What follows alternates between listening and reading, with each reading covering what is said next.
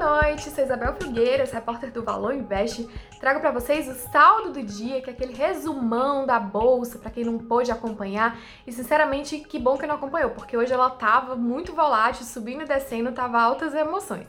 Mas acabou que o dia fechou no azul aí pro Ibovespa, né? Finalmente um alívio essa semana, que todo dia eu só vim aqui para falar que a bolsa caiu. Mas hoje ela subiu, subiu 1,27%, fechou aí aos 96.582 pontos. Ontem a queda foi generalizada, foi forte, então acho que teve gente aí que também saiu para barganhar hoje, né? Aproveitou a queda de alguns ativos para comprar, aproveitar esse momento de baixa. Mas só deu para recuperar um pouquinho, ainda não foi uma volta por cima, assim, foi só meia volta, assim, um quarto de volta. Porque na semana o acumulado ainda tá negativo para a bolsa, caiu 4,82% essa semana. Vamos ver como é que reage amanhã. O dólar também seguiu em ritmo de alta ainda, né? Mas bem mais contido que ontem, que realmente disparou. Hoje ele subiu 0,11%, fechando ali na casa dos R$ 5,77.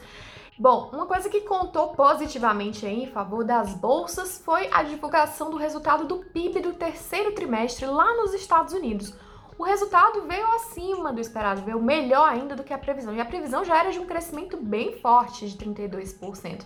Mas aí surpreendeu e veio com um crescimento de 33%, inclusive batendo o recorde histórico de crescimento em um trimestre.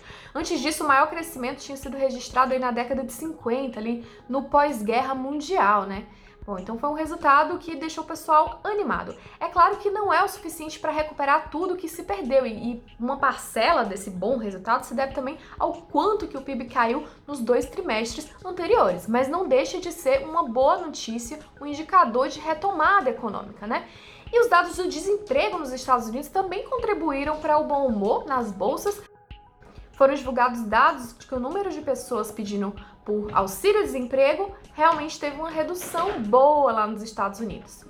Mas de qualquer maneira, a gente sabe que ainda falta bastante para chegar ao que estava no nível pré-Covid-19, é claro.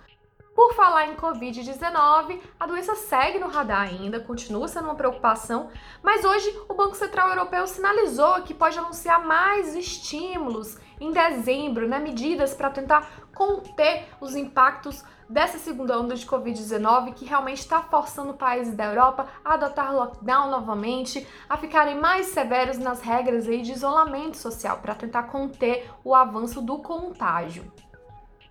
Por aqui no Brasil, o ministro Paulo Guedes falou hoje em tom otimista novamente que o país ia crescer em V e inclusive celebrou aí a criação de empregos, né, de vagas de emprego aqui no Brasil. Em setembro, então, foram criadas mais de 300 mil vagas, né, de emprego formal no Brasil. E o ministro celebrou isso aí como uma conquista. Ele falou também dos programas que o governo lançou para tentar evitar demissões. E Queira ou não, quando o ministro fala assim, o mercado também fica mais esperançoso. Além de tudo, ele fez um aceno ao Congresso, agradecendo o Congresso por ter aprovado medidas e pedindo também para aprovar algumas coisinhas que são de interesse do governo um pouco mais rápido, dizendo que tudo depende deles. Então, queira ou não, trocou afagos aí com o Congresso dessa vez, em vez de, de farpas como a gente viu em outros momentos. Não vamos esquecer que estamos em plena temporada de balanços. E isso também ajudou a dar aquela levantadinha ali no Ibovespa.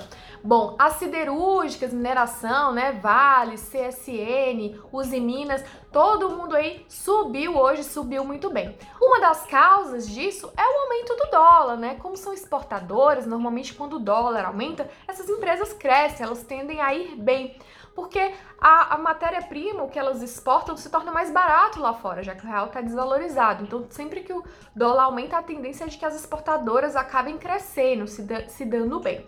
E além disso, os resultados da Uzi Minas e da Vale foram bons resultados, e o mercado realmente espera que elas continuem trazendo bons resultados. Então, as ações dessas empresas realmente serviram aí para dar aquela empurradinha para cima no Ibovespa.